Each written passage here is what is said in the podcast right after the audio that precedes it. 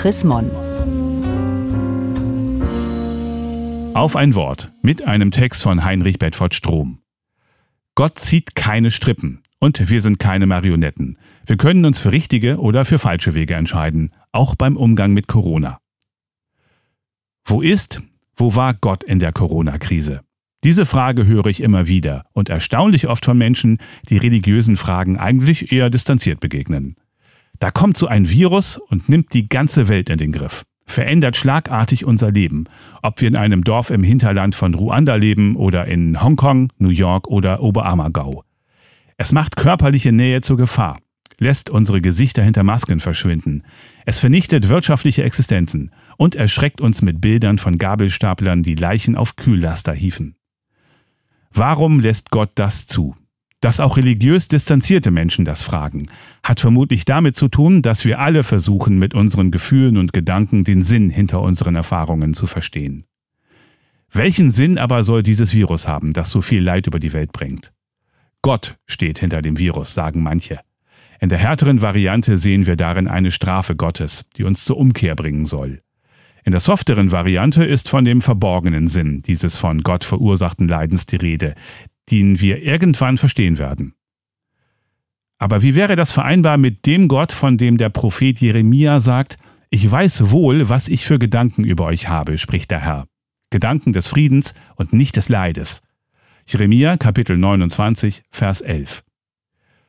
Wie könnte Gott der Verursacher von unzähligen Toten sein, wenn Jesus, in dem jedenfalls wir Christen das Wesen Gottes in menschlicher Gestalt sehen, gerade nicht getötet hat, sondern geheilt, aufgerichtet und getröstet?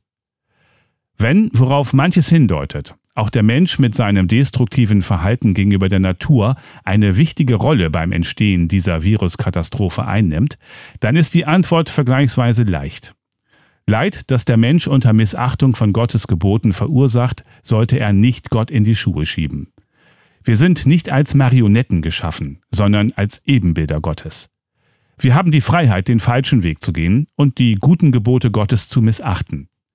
Der richtige Weg ist, Verantwortung zu übernehmen und umzukehren zu einer Lebensweise, die die Würde des Menschen achtet, die Natur schont und solidarisch mit anderen ist.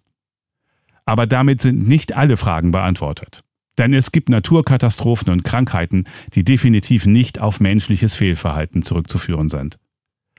Ich glaube, wir müssen uns von der Vorstellung verabschieden, nach der Gott irgendwo im Himmel thront und die Strippen zieht und dann eben auch, aus welchen Motiven auch immer, auf den Tsunami-Knopf drückt oder ein neues Virus erschafft und auf die Erde schleudert. Nein, die Schöpfung ist noch nicht vollendet. Sie geht weiter. Es steht noch etwas aus. Wir wissen, heißt es bei Paulus, dass die ganze Schöpfung bis zu diesem Augenblick seufzt und in Wehen liegt. Römerbrief Kapitel 8, Vers 22. Gott ist da. Er wirkt weiter mit seiner schöpferischen Liebe, bis die Schöpfung vollendet und sinnloser Tod, sinnloses Leiden endlich überwunden ist. Wie sollen wir also leben in Corona-Zeiten?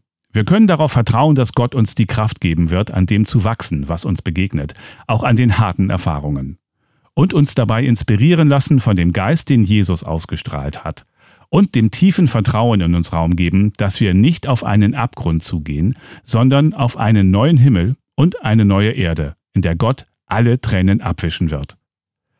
Gelesen von Hans-Gerd Martens, Juli 2020. Mehr Informationen unter www.chrismon.de